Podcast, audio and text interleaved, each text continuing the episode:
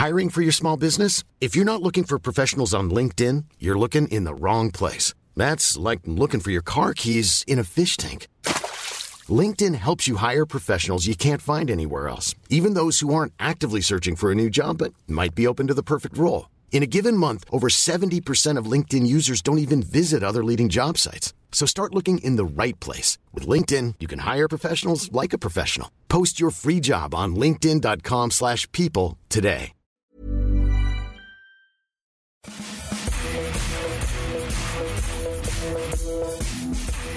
Salut à tous, je suis Maxime Dupuis, journaliste Eurosport. Bienvenue dans le FC Stream Team. Il est là, planté devant moi, et chaque semaine, à chaque fois, c'est le même enchantement, le même bonheur de le savoir à mes côtés. Les rares fois où il manque à l'appel, bah, c'est un vendredi long comme un week-end sans Ligue 1. Allure décontractée, mais tout de même soignée. Rasé de près, mais pas trop. Juste ce qu'il faut. Le ton juste, l'argument qui claque, la parole qui porte, il gère. Grand, svelte, port altier, il porte beau comme on dit. Il aime l'heure des les pulls sur les épaules et les mocassins à gland portés sans chaussettes. Sinon, ces petites soquettes invisibles qui laissent apercevoir un début de pilosité, là aussi raisonné. Non, Martin, évidemment, tu sais bien, je parle pas de toi, mais je parle d'Adrien, notre chef d'édition, notre cadre, notre phare, notre réalisateur. D'aucuns le comparent à Kubrick, mais il est aux émissions d'Eurosport que Sergio Leone fut au western spaghetti. C'est notre Coppola d'ici les Moulineaux, notre Max Pécasse de la réalisation. Et là, il est bien ennuyé parce que lui, il n'a pas de micro, il ne peut pas répondre. Donc l'heure des pros, les sockets invisibles, le poil sur les guibolles, il peut rien dire. Martin, comment ça va? Alors au début, j'ai cru que ça m'était adressé eh et à Svelte, j'ai compris que c'était pas moi. à Svelte et à Mocassin Gland, je me suis dit, non là, ça me ressemble pas du tout. Et j'ai très vite compris à qui tu voulais en venir, effectivement, à Adrien. C'est vrai que c'est le grand absent de nos émissions alors qu'il est toujours présent et toujours là. Quoi. Et alors qu'il est là, moi je le vois, il est en face de moi, bim, il me donne des consignes, bim, bam, boum, bim, bam, boum, avec ses petits mocassins à gland. Là, il y a, les chaussettes, c'est bon, ça marche. Et euh, il m'a pas encore parlé de l'heure des pros aujourd'hui, mais ça ne saurait tarder, j'imagine. Ou de son week-end à la boule. Ou de son week-end à la boule avec le petit, pull, le petit pull euh, croisé sur les euh, épaules. Exactement. Bon, ben on a quand même une émission à faire. Hein. Bah, oui. On va être sérieux, sinon il va nous engueuler parce qu'il nous a déjà dit, les gars, j'ai un call. Ouais, il faut y aller, donc on va y aller.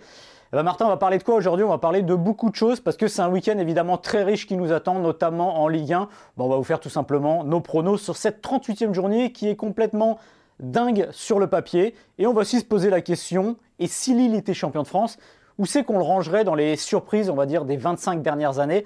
Parce que Lille champion de France, ça serait mérité, mais ça serait aussi une surprise. On parlera aussi, Maxime, de la Ligue, la LFP, qui veut lancer sa propre chaîne. Ce serait un petit désaveu quand même, parce que ça voudrait dire que bah, personne ne veut acheter les droits de la Ligue 1, donc on crée notre chaîne nous-mêmes. Est-ce que c'est un coup de génie, un coup de bluff? On en parlera dans la deuxième partie de l'émission, Maxime. Et puis la troisième partie, on va se projeter sur le marché des transferts. Déjà, vous le savez peut-être, Messi ne jouera pas le dernier match de la Liga avec le FC Barcelone. Bah, a-t-il finalement terminé sa carrière avec le Barça? Sera-t-il encore barcelonais l'année prochaine ou sera-t-il parisien? On va peser le pour, le contre. On va essayer de déterminer une tendance au sujet qui sera possiblement le sujet de l'été, parce que je serais très étonné qu'au 30 juin, il ait euh, signé son nouveau contrat. Exactement. On démarre avec euh, la Ligue 1, Maxime? On y va. Il y a 80% des matchs de Ligue 1, 8 matchs sur 10 dimanche qui auront un enjeu. Euh, la place de barragiste, la place pour la, les, deux Coupes d'Europe, à savoir la C3 et la C4. la place pour la Ligue des Champions sur le podium. Est-ce que ce sera Lyon? Est-ce que ce sera Monaco? Et évidemment, la place de champion, Lille ou Paris. Donc énormément, beaucoup, beaucoup d'enjeux pour ce dimanche. Sans doute le dimanche où il y a le plus d'enjeux de l'histoire de la Ligue 1. Hein. C'est sans doute quand tout se joue comme ça la dernière journée, c'est très très rare. Alors on connaît simplement le 20e et le 19e. Pour le reste, tout est ouvert. Et avec Maxime, on a choisi bah, de vous donner tout simplement nos pronostics. Euh, à savoir euh, qui pour nous va terminer barragiste, qui va prendre la place euh, pour la nouvelle Coupe d'Europe de, de, l'UEFA, qui va, terminer, qui va prendre la place pour la Ligue Europa, le podium et le titre. Maxime, on démarre? On va démarrer en bas. T'es chaud avec la place de, barragiste? Alors pour toi, Maxime Dupuis, journaliste à Eurosport depuis des décennies, ah, homme d'analyse, homme de finesse, celui qui voit tout avant tout le monde. Je peux te dire que les Lorientais, les Brestois, les Strasbourgeois, les Nantais, euh, tout le monde est pendu à tes lèvres. Qui terminera barragiste? Homme de, homme, homme de prono pourri aussi, il faut le dire. Bah, je pense que Brest sera barragiste à la fin de cette 38e journée parce que déjà le vent ne va pas dans leur sens. Jouer le PSG euh, qui va chercher un titre de champion de France, je pense que c'est assez rédhibitoire. Je vois vraiment mal le PSG faire match nul à Brest, euh, un PSG à plein et qui va jouer évidemment tout, son va tout sur ce match-là. Et puis si vous regardez les autres matchs à côté, c'est pas très bon pour eux parce que déjà il y a la dynamique de Brest qui n'est pas bonne, celle de Nantes qui est très bonne, qui joue contre Montpellier, je les vois bien gagner. Et puis il faut le dire, euh, il y a quelque chose qui pourrait, qui peut être un avantage, on en parlera pour les autres clubs, c'est le fameux match entre Strasbourg et Lorient qui peut, euh, dans l'absolu, euh, les deux équipes peuvent se dire, alors, c'est pas un biscotto, ils vont pas s'arranger, mais à un moment, le match nul peut être très bon pour eux s'ils voient que Brest, par exemple, est très vite mené au score et que Nantes gagne aussi. Un match nul, ça les sauverait aussi, donc je pense qu'ils sont vraiment dans la très mauvaise position, et Brest, c'est l'histoire quand même d'une dégringolade tout au long de l'année. J'ai vraiment du mal à les voir ailleurs que barragistes. Euh, Reims-Bordeaux, c'est pareil, ils s'affrontent c'est à peu près sauvé. En match nul, ça les sauve aussi. Euh, il y a le goal average. Donc j'ai vraiment peur que. Et euh, la trajectoire de Brest, comparée à celle des autres clubs, et notamment Nantes, je vois vraiment pas Nantes euh, se rater sur le dernier match. Et le spectre du Paris Saint-Germain soit vraiment rédhibitoire pour les Brestois et les envoie vers ce barrage, vers ce dangereux barrage contre un club de Ligue 2. Et c'est fou parce que quand Brest remporte son match à Saint-Etienne il y a quelques semaines, on dit que c'est la victoire du maintien. Ils ont 41 points. Il peut rien leur arriver. Et ça allait tellement vite derrière. Comme tout le monde gagne derrière, et ben Brest se retrouve effectivement aujourd'hui dans peut-être la pire des positions. Moi, j'ai une, petite hésitation, évidemment. Je mets Brest. Lorient, il va falloir quand même aller chercher son maintien du côté de la Méno. Euh, pas simple pour Lorient. Pour moi, Nantes est dans une dynamique folle. Et ça ne devrait pas bouger parce qu'un nul peut suffire à Nantes si Brest s'incline face au PSG. Ça, c'est important. Le goal average est en faveur euh, du FC Nantes. Donc ça, c'est hyper important pour les Nantais. Reste que Nantes affronte Michel Darzacarian, euh, son ancien coach, qui a plutôt la dent dure envers Valdemar Kita. Et je ne suis pas certain qu'envoyer Valdemar Kita en Ligue 2, ça fasse pas plaisir à notre ami euh, Michel Derzakarian. Enfin, en tout cas, il y a Montpellier quand même hein, qui, se déplace, qui se déplace à Nantes pour la DER de, de Derzakarian, on l'a dit. Moi aussi, je mets ah, une petite pièce pour Brest ben, parce qu'il va falloir affronter le gros Paris, c'est-à-dire le Paris avec Neymar, avec Mbappé et avec tous les autres, et que Brest est une équipe qui ne s'est pas fermée et une équipe qui ne s'est pas résister au, Paris Saint-Germain. Ils ont déjà pris deux fois 3-0 cette saison en Coupe et en Ligue 1, et une défaite de Brest les condamnerait quasiment parce que comme tu l'as dit, un nul Lorient-Strasbourg ça les sauve et un nul de Nantes ça sauve aussi Nantes. Donc euh, Ouais, Brest. Brest, moi aussi, je les mets dans, la charrette. C'est vrai que c'est le pire cadeau de jouer le PSG, surtout ce PSG-là euh, qui joue le titre de champion, parce que on peut tourner le problème dans tous les sens. C'est un pari euh, PSG qui a 8 défaites. Et quand même, ce dernier match à Brest, ils savent qu'il faut le gagner. Et je vois vraiment mal euh, Paris se rater sur ce match-là. Donc Brest, c'est quand même pas bien barré. La C4, Maxime? La C4, qui n'est pas une voiture, il faut le rappeler. La C4, c'est euh, la Ligue Conférence, euh, l'Europa League Conférence, la nouvelle Coupe d'Europe. Euh, il y avait la C1, la C2, la C3. Maintenant, on a donc la C4. C'est vraiment la, la Coupe d'Europe des petits. Il y a une place, c'est la sixième. Et je pense bien qu'elle sera pour Rennes, tout simplement. Je mets une petite pièce sur Rennes parce que Lens joue Monaco. Lens, ce n'est pas forcément la dynamique du siècle. Et en plus, Monaco a quelque chose à aller chercher. Monaco peut aller chercher la deuxième place, la troisième place ou la première place. Il faut le rappeler, Monaco euh, peut être encore champion de France. Donc je vois mal, encore une fois, Monaco. Alors Monaco, pareil, euh, mercredi en Coupe de France, c'est pas génial. C'est même euh, moins que ça. Mais quand même, c'est pareil, je vois mal les Monégasques gâcher leur occasion là-dessus. Et puis derrière, Rennes, ça peut gagner. Il y a un point d'écart, donc je ne serais pas étonné de voir les Rennais être le premier club à jouer la C4 l'année prochaine pour les clubs français. Je suis d'accord avec toi, d'autant que Rennes, on, tu l'as pas dit, je crois, mais affronte Nîmes. Oui, tout à fait. Dont le destin est totalement scellé. Mm. Euh, puis Nîmes, qui même quand le destin n'était pas scellé, c'était très compliqué. Donc là, là, là, ça me paraît clair aussi. Alors la Ligue Europa, euh, moi je vois Marseille déjà parce qu'il y a trois points d'avance, me semble-t-il, pour l'OM. Et puis parce que Metz qu'affronte Marseille a complètement lâché l'affaire depuis quelques temps.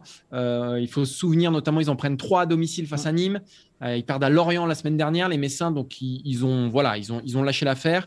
Euh, ils ne peuvent plus se qualifier en Europe. Le maintien ne les concerne pas. Donc pour moi, rideau, il n'y a pas d'histoire. À partir du moment où Marseille ne, ferait, ne serait-ce qu'un match nul euh, face à Metz, il serait qualifié. Donc pour moi, c'est l'OM. Il n'y a pas trop de suspense pour la Ligue Europa. Et la victoire face à Angers la semaine dernière, à la dernière seconde, pour moi, a validé la place de l'OM en, Ligue Europa la semaine prochaine. Il y a une différence de but, plus 6 en faveur de l'OM face à Lens. Donc il y a quand même une petite marge. Donc après, oui, la, la première place, on va dire, en Ligue Europa, ou la dernière, c'est selon, ce sera pour Marseille. Reste à savoir pour qui sera la deuxième, Martin, ce qui veut dire que c'est une équipe qui s'appelle ou Monaco ou Lyon et qu'une des deux équipes sera évidemment très très déçue, au contraire des Marseillais qui sont peut-être pas mécontents d'accrocher une Coupe d'Europe l'année prochaine.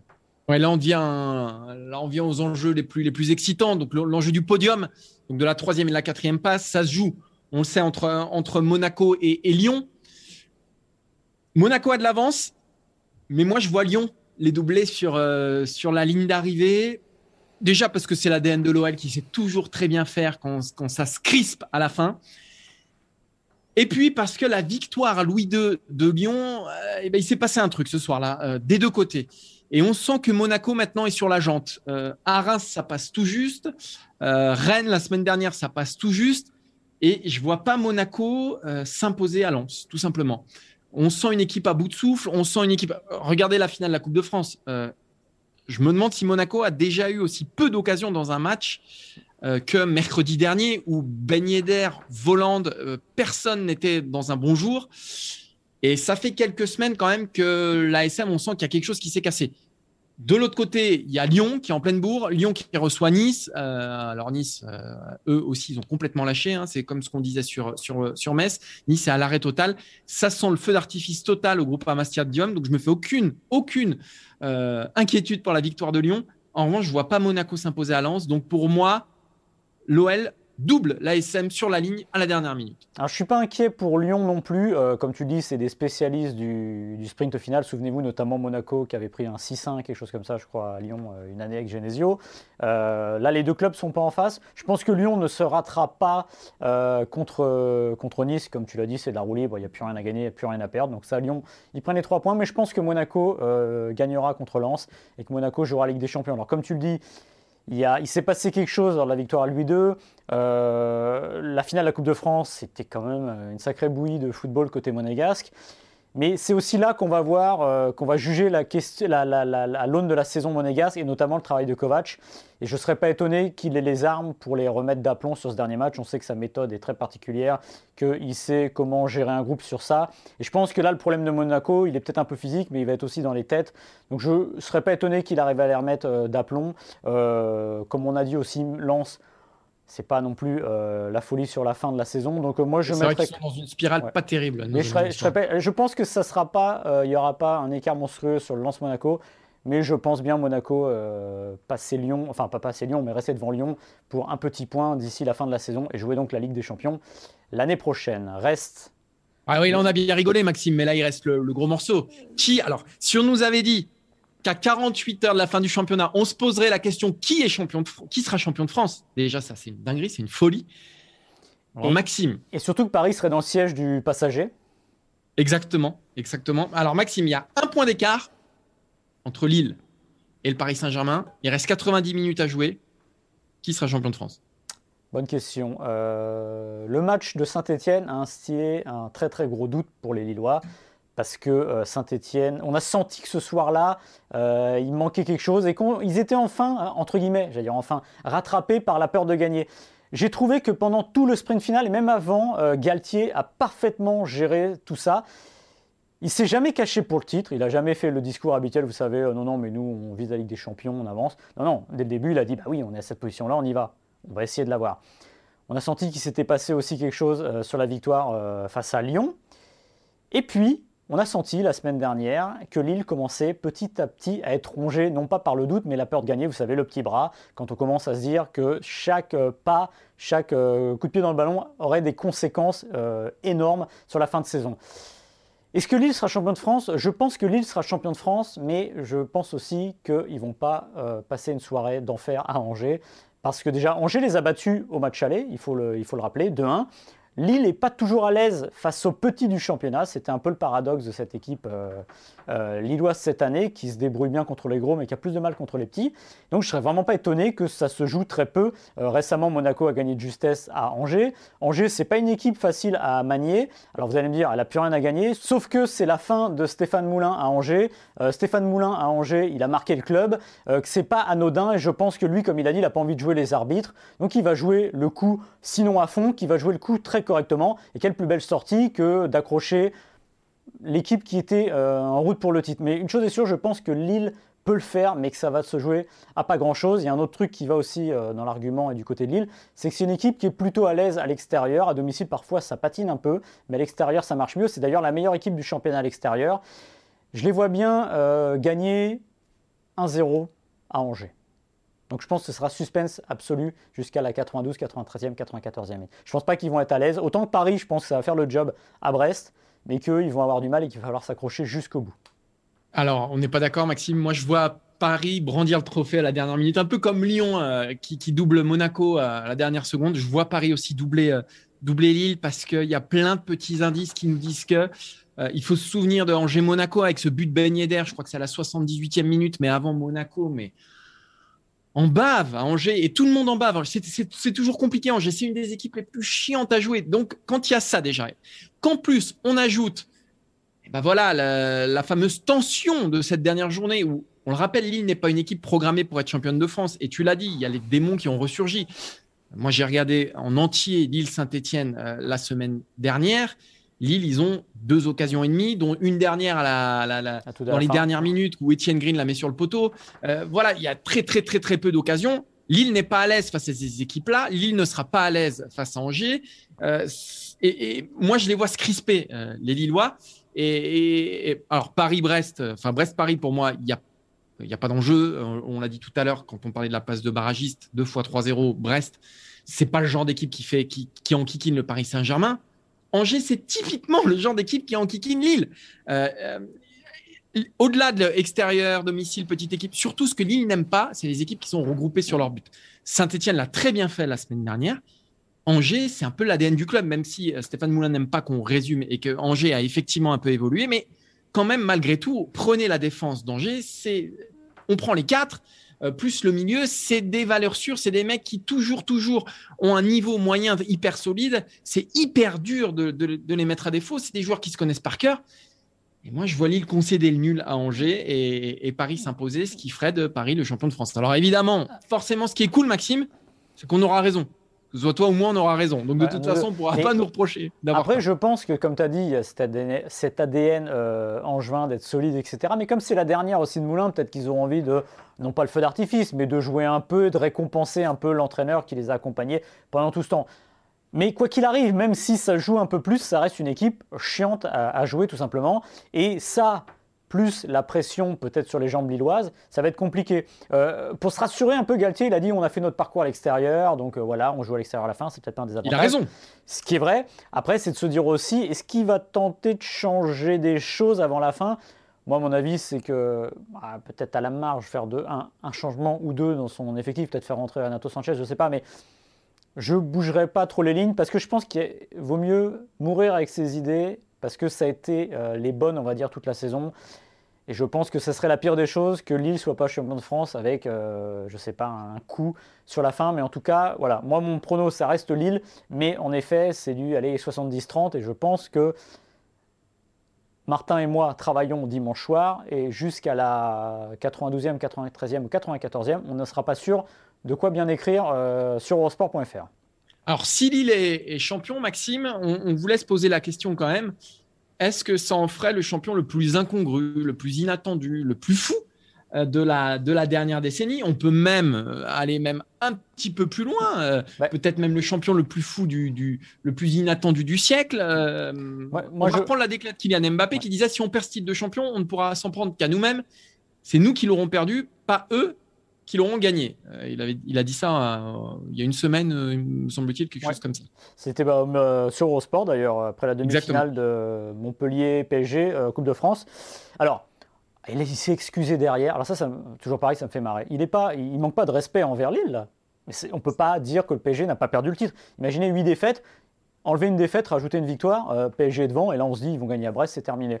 Donc non, il n'a pas tort de le dire, mais ça n'empêche pas de reconnaître que Lille fait une formidable saison, que euh, celui qui a raison, c'est celui qui ramasse justement les occasions euh, laissées en route par le Paris Saint-Germain, et il n'y a qu'une équipe qui l'a fait à ce moment-là, c'est Lille, donc bravo à Lille, et ça n'empêche pas de penser que Paris s'est pris les pieds dans le tapis, et il faut souvent ça pour avoir une surprise. Alors moi j'ai envie d'aller un peu plus loin que de la décennie, j'ai envie de remonter 25 ans en arrière, pourquoi 25 ans? Parce que c'est le titre d'Auxerre champion de France, et je mettrais sur ces 25 euh, dernières années, je mettrais quatre titres qui peuvent paraître entre guillemets inattendus, voire incongrus. Auxerre 96, Lens 98, Montpellier 2012 et euh, peut-être Lille. Monaco. Monaco 2017. Ouais, alors Monaco 2017, voilà, oui, tu as raison.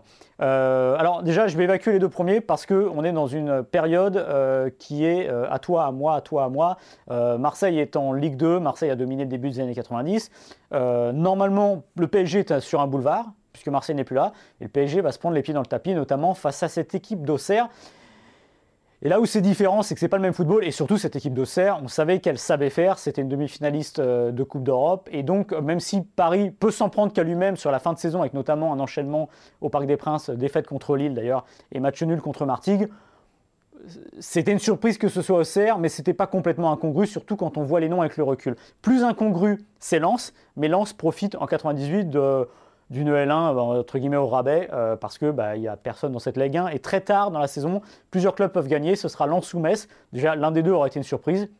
Et pour vous donner euh, une idée du marasme euh, du football français qui allait être champion du monde, Metz, au mois d'août, joue les, les, barrages de Ligue des Champions et se fait sortir par Helsinki, donc ça disait un peu aussi le niveau du championnat de France. Donc Lens avait eu raison d'être là, mais c'était pas complètement incongru au regard de ce qu'il y avait en face. Reste évidemment, Martin, la dernière décennie, où là on rentre dans la décennie, la vraie décennie PSG-QSI, et là on a donc Montpellier, Monaco, et on va imaginer que Lille est champion. Où c'est que tu mettrais euh, Lille dans ce trio? Ah, pour moi, Lille serait le, champion le plus incongru, le plus inattendu du, siècle au moins. Parce que pour moi, c'est encore plus inattendu que Montpellier, encore plus inattendu que, que, Monaco. Euh, en 2018, Lille, ils sont 17e quand même, hein, quand Galtier les prend. Donc euh, voilà, euh, ça c'est une première chose. Alors oui, ils ont fait euh, une, campagne de Ligue des Champions, mais on voit comment ça s'est passé. Cette année, ils font la Ligue Europa, bon, mais c'est pas une équipe déjà armée pour le titre. Ça c'est une première chose. qui a battu le PSG en, Ligue 1 à fin de saison? Donc on l'a dit, Monaco. Mais Monaco, c'était une des plus belles générations spontanées de l'histoire. Enfin, je veux dire, Mbappé, Fabinho, Bernardo Silva, bah, même Benjamin Mendy. On peut voir où ils sont aujourd'hui dire tous ces mecs-là au même endroit en même temps, euh, avec Mbappé euh, en, tête de proue qui, qui, éclot cette saison-là. Voilà, ça explique pourquoi aussi le Paris Saint-Germain, qui euh, cette année-là termine quand même avec 87 points. cette année, Lille, au mieux, ils sont champions avec 83 points. Donc voilà, Paris avait fait. Donc pour moi, ce Monaco-là, c'était un peu moins étonnant que, que, le Lille d'aujourd'hui. quant, à, quant à Montpellier, donc c'était en 2012. Mais les deux stars de Paris à l'époque, c'était Gamero et Pastore. Euh, c'était pas Neymar et Mbappé. L'attaque en devant, il y avait qui? Il y avait euh, Louis Ndoula. Alors oui, il y avait un peu Jérémy Ménez, mais c'était un pari incomparable avec le Paris d'aujourd'hui. Aujourd'hui, c'est un Paris qui fait partie des meilleures équipes d'Europe, de toute façon, qui finalise avec des champions l'an dernier, demi-finaliste cette année, qui sort le Bayern, etc. Battre ce pari-là en 2021 n'a rien à voir avec le battre en 2012. On était au balbutiement de l'ère euh, qatari. Il y avait eu un gros investissement, c'était Pastore. Quand on voit ce que ça a donné Pastore, euh, voilà, il n'y avait pas Navas dans les buts euh, et devant, il n'y avait pas Icardi, euh, Di Maria et compagnie. Donc pour moi, l'exploit est beaucoup plus grand aujourd'hui de Lille, beaucoup plus inattendu donc que celui de Montpellier ou celui de, Monaco. Lille, c'est un gros collectif. Est-ce qu'on a un joueur qui va faire la carrière d'un Mbappé, par exemple, ou d'un Bernardo Silva?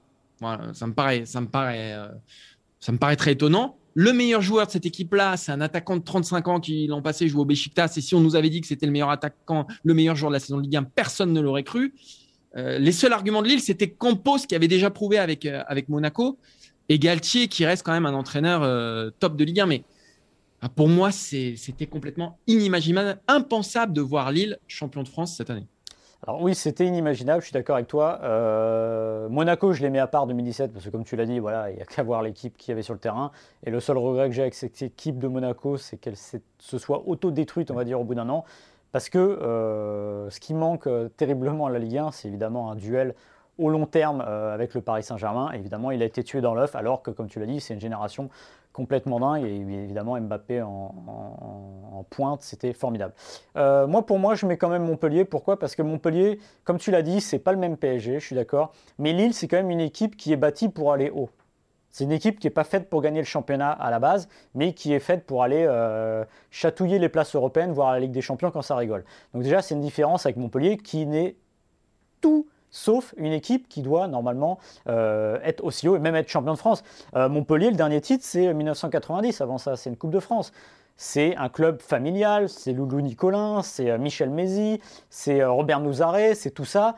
C'est un club de l'ancien temps presque. C'est une espèce de Auxerre un peu plus, plus euh, dire plus, plus, euh, plus euh, durable sur la, durée, même si Auxerre a gagné, a resté longtemps en Ligue 1 et a fait beaucoup plus que Montpellier. Mais il y a ça. Et finalement, quand on se retourne sur l'effectif de, Montpellier, tu as raison de dire que le PSG n'était pas au niveau de, du PSG d'aujourd'hui. Mais je pense que si tu fais un Lille 2021 contre un Montpellier 2012, ah je suis pas loin de penser qu'il n'y a pas photo, parce que quel est le seul joueur qui a aussi une très grosse carrière derrière C'est celui qui était devant, c'était Olivier Giroud. Après, c'est un formidable collectif, c'est une aventure humaine exceptionnelle, mais c'est une énorme anomalie. L'anomalie cette année, c'est pas Lille au fond, on l'a dit tout à l'heure, c'est le Paris Saint-Germain et c'est huit défaites. Et Lille ne fait que faire une excellente saison et aussi profiter de ça. Je pense que le Montpellier avait ce côté beaucoup plus euh, parce que de toute façon, c'est sans lendemain. Par exemple, Lille, je ne suis pas certain que l'année prochaine, on ne les voit pas dans les quatre premiers non plus. Montpellier, ça a été un one-shot exceptionnel. Euh, l'histoire d'un groupe, l'histoire d'un entraîneur avec René Girard, qui s'est auto-détruit derrière. Donc moi, je mets quand même Montpellier devant parce qu'il y a cette histoire qui est aussi complètement... La différence pour moi avec Lille, Monaco et Montpellier, c'est que c'est une histoire anachronique. Lille, c'est pas totalement anachronique.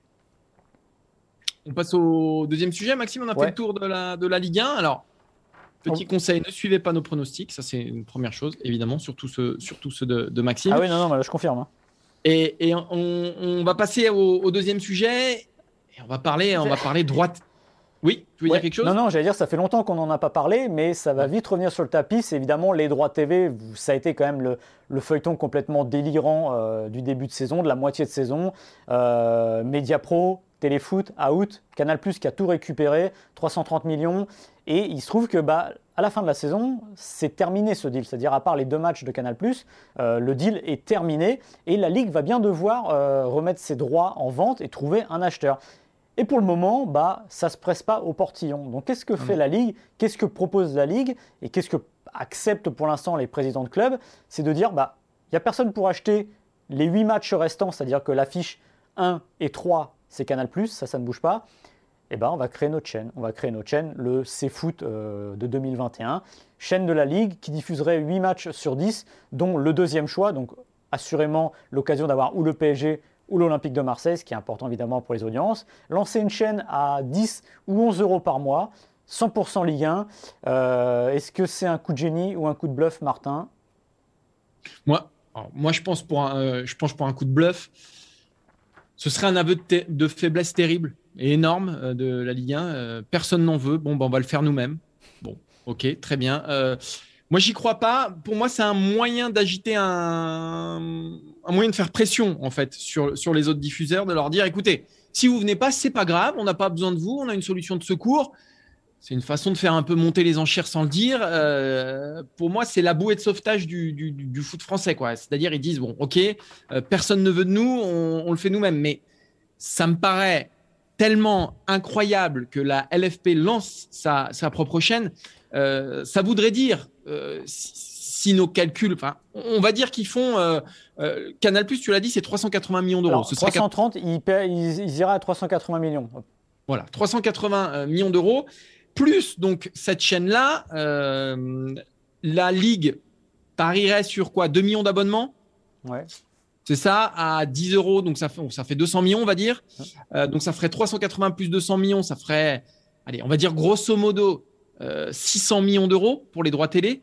Mais il faudrait y soustraire les droits de production, puisque c'est la Ligue hein, qui, créerait cette chaîne. Donc euh, il faut mettre des moyens dedans, il faut payer les salaires des journalistes, il faut. Voilà. Et donc ça, ça coûterait cher. Donc ça ferait beaucoup moins de 600 millions. Il faut savoir que la Ligue 1 n'a plus coûté 600 millions depuis 2005. Ça, fait 16 ans, Maxime, que, euh, la, que le football professionnel français n'a pas coûté aussi peu cher. Moi, je pense que c'est un énorme coup de bluff. Je ne peux pas croire que les présidents de clubs français euh, se résignent à ce point-là. Non, parce que là, euh, entre avoir le milliard, le, fameux milliard aux alouettes, comme ils ont eu avec euh, Mediapro, et retomber à 6 millions, ça fait une différence. En gros. 600, 600, pas 6. 6 millions, 600 millions. c'est lapsus. oui, ça fait quand même une sacrée différence. Et aujourd'hui, c'est un recul incroyable parce que, comme tu l'as dit, c'est le dernier appel d'offres de 2004 à ce prix-là. C'est-à-dire que là, c'est une, une Ligue 1 bah là, c'est le rabais absolu. Et est-ce que c'est un coup de génie? Est-ce que c'est un coup de bluff? En tout cas, c'est pas un coup de génie, ça c'est assuré, parce que là, je vois vraiment pas d'issue. Je vois pas comment les clubs qui, souvenez-vous, les, quand euh, Mediapro a mis la clé sous la porte, euh, le président de Reims notamment disait oh non non mais on va, on va se mettre d'accord 800 millions c'est bien etc donc oui je pense que les clubs espèrent quelque chose autour de 800 millions. 600 millions c'est un échec absolu. Et puis comme tu as dit les 600 millions c'est lié aux abonnements et il faut se poser la question du prix. Alors Mediapro, c'était 25 euros pour la chaîne téléfoot. C'était évidemment excessivement cher.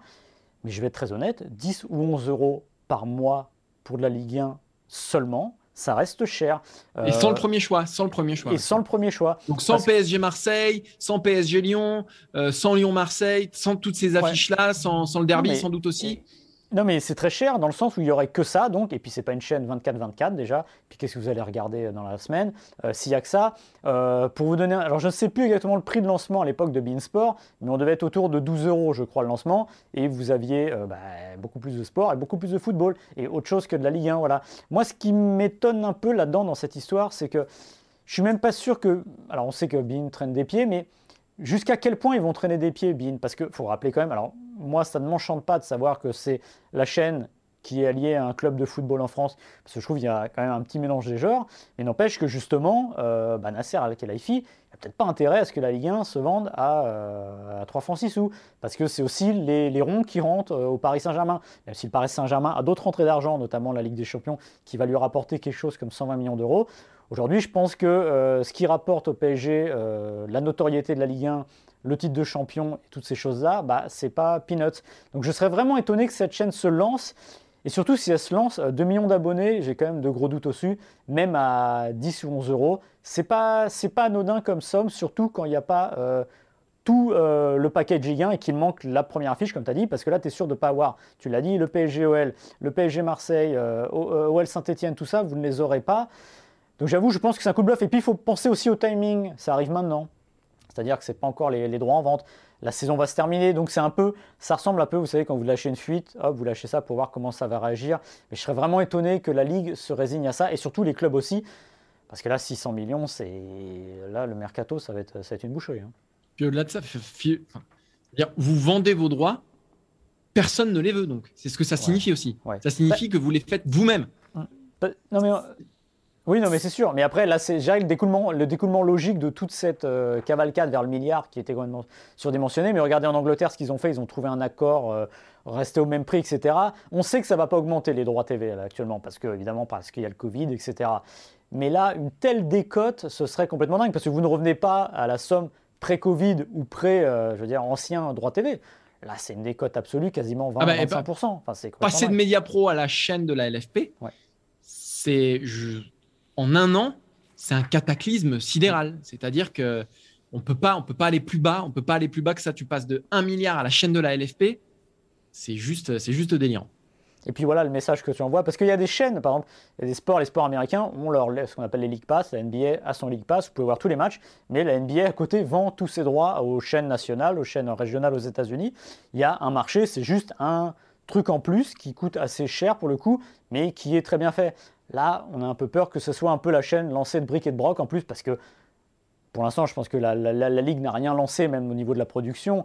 Si vous avez une chaîne un peu cheap, ça n'aide pas non plus à donner l'image que vous voulez donner de votre produit. Je ne sais pas comment ça va se terminer, mais euh, c'est pas bien parti. Allez, on termine avec un sujet euh, mercato, un sujet Lionel Messi. Messi ne jouera pas le dernier match du FC Barcelone cette saison match qui aura lieu euh, ce samedi. Et il a même été exempté d'entraînement. Il a pu partir en vacances un peu plus tôt. La question qu'on peut se poser assez légitimement, puisque Aujourd'hui, Lionel Messi n'a plus de contrat. Du moins, il est sous contrat avec le FC Barcelone jusqu'au 30 juin, mais il est donc exempté du, dernier match du Barça.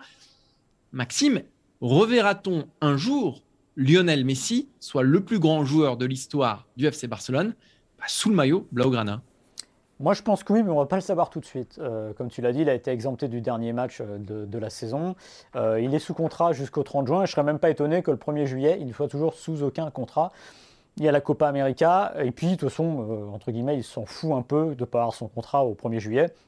Ça va ressembler un peu, je reviens au sport américain, la free agency. Le joueur est complètement libre. Bah, il va laisser les clubs venir à lui et surenchérir. Qu'est-ce qui ferait qu'il resterait au Barça? Euh, Je pense que Laporta va lui mettre sur un plateau d'argent ce qu'il veut. Alors, peut-être pas dans des conditions salariales telles qu'il a aujourd'hui, parce que euh, le club est endetté à plus d'un milliard euh, d'euros et que c'est plus possible, mais lui donner d'autres garanties.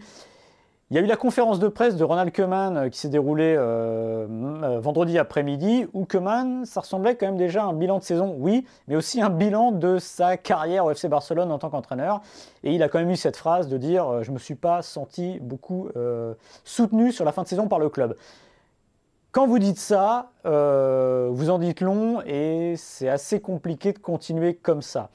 Moi, je pense que le plan du FC Barcelone, c'est le coup, de balai, de mettre tout ça sous le tapis et peut-être de faire revenir, ou même venir en tant qu'entraîneur, un certain Xavi. Voilà. C'est un risque. Est-ce que Messi est prêt à continuer et même terminer sa carrière avec un entraîneur euh, jeune qui n'a pas d'expérience hormis euh, au Qatar? C'est une question, mais c'est Xavi.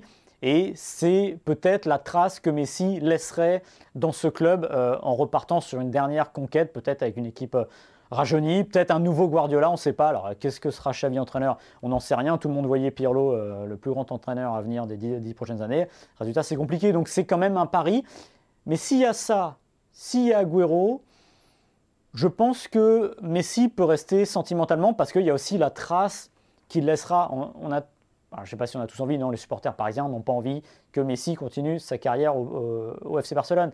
Mais il y a quand même ce côté de dire il aura joué toute sa carrière là-bas, il partira soit en Argentine, soit en MLS, mais on l'aura vu jusqu'au bout. Et il y a ce côté excitant de la fin de carrière euh, dans un FC Barcelone euh, revigoré et changé, et surtout une sortie qui serait formidable.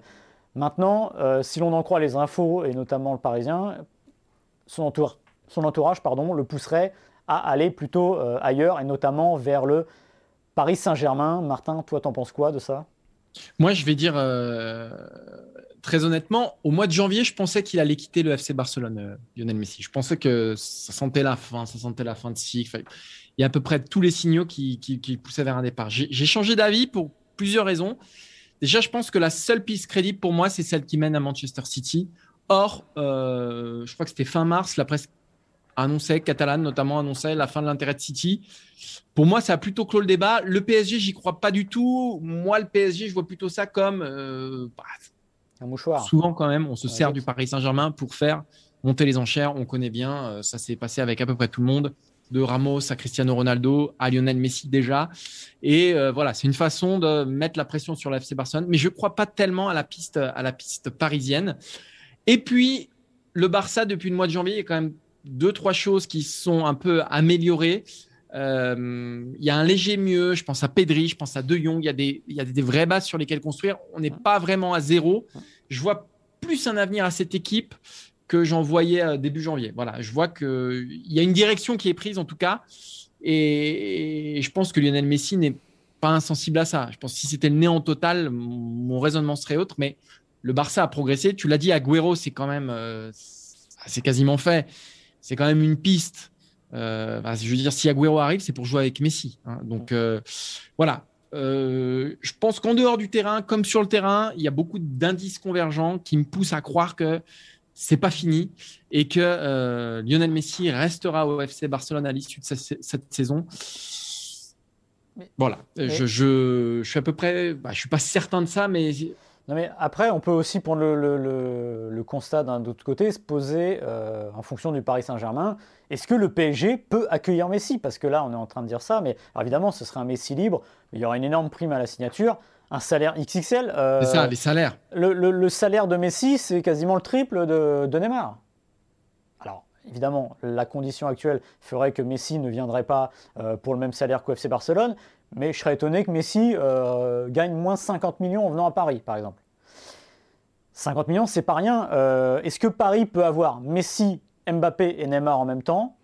Bah, je, ne pense pas, parce que, alors évidemment, il y a le fair play financier qui a été assoupli, mais à un moment, le fair play financier, il reviendra d'une manière ou d'une autre. Le PSG a des pertes cette année, à un moment, vous ne pouvez pas creuser un puissant fond. Et si faire venir Messi, c'est dire adieu euh, à Mbappé, je ne suis pas certain que le jeu, le jeu, la chandelle, parce que, ah oui, Mbappé va pas rester 8 ans au PSG encore, mais s'il reste ne serait-ce qu'un an ou deux ans, bah, ça équivaudra à peu près à ce que viendrait faire Messi. Donc moi, j'irai plus sur Mbappé, je m'accrocherai plus au contrat d'Mbappé. Voilà. Après oui, évidemment, si vous avez avoir Messi, Neymar, Mbappé sur le terrain, euh, bah, j'aimerais bien voir ça. Mais j'y crois pas, ça me paraît pas réaliste, ou sinon c'est un peu, euh, au niveau des finances, assez euh, suicidaire sur le long terme. Donc voilà, je pense que le PSG. Après, après, faut pas être catégorique. Si on nous avait dit qu'on verrait Mbappé, ah Griezmann et Benzema sous le même maillot, on n'y aurait pas cru non plus ça c'est sûr. Mais ça coûte moins cher. Bah, des fois, parfois, ah bah ça coûte rien. Donc, cela dit, si, les excuses, ça peut coûter cher. C'est beau, Maxime. Mais en tout cas, euh, au niveau financier, ça coûte moins cher. Mais comme tu as raison, il faut jamais dire jamais. Mais c'est vrai que je serais quand même étonné euh, d'un point de vue financier, tout simplement, parce qu'on le répète, le fair play financier est assoupli à cause du Covid. Ils ont, ils ont fait, on va dire, un gros package pour pas s'arrêter là et dire euh, vos pertes sur l'année, parce que tout le monde va avoir des pertes, surtout dans ces grands clubs-là. Mais à un moment, là, ce serait relancer la, machine à perdre. Déjà que, souvenez-vous, Neymar et Mbappé, c'est un investissement ultra lourd qui a failli poser de gros problèmes au PSG. Donc là, c'est passé là. Moi, je ne pense pas qu'il y aura les trois. Et je pense surtout que le, débat et le sujet principal, c'est Mbappé, prolonger Mbappé. On a fait le tour, Maxime, je crois. Je crois qu'on a fait le tour. On a fait le tour. On vous remercie de nous avoir suivis. On rappelle quand même hein, qu'on peut nous suivre en intégralité sur Facebook, en podcast sur toutes les bonnes et les mauvaises plateformes de podcast et qu'on retrouve les meilleurs moments de l'émission montés, découpés, ciselés, j'avais envie, de, dire par Adrien Yo. Voilà, on remercie Adrien évidemment pour la réalisation de ce nouvel épisode. On remercie Quentin Guichard pour les visuels. On remercie Maxime Dupuis pour tout le reste. Et Martin Mossé. Et qu'est-ce qu'on dit On dit à la semaine prochaine? On dit à la semaine prochaine. Ciao, ciao. Salut.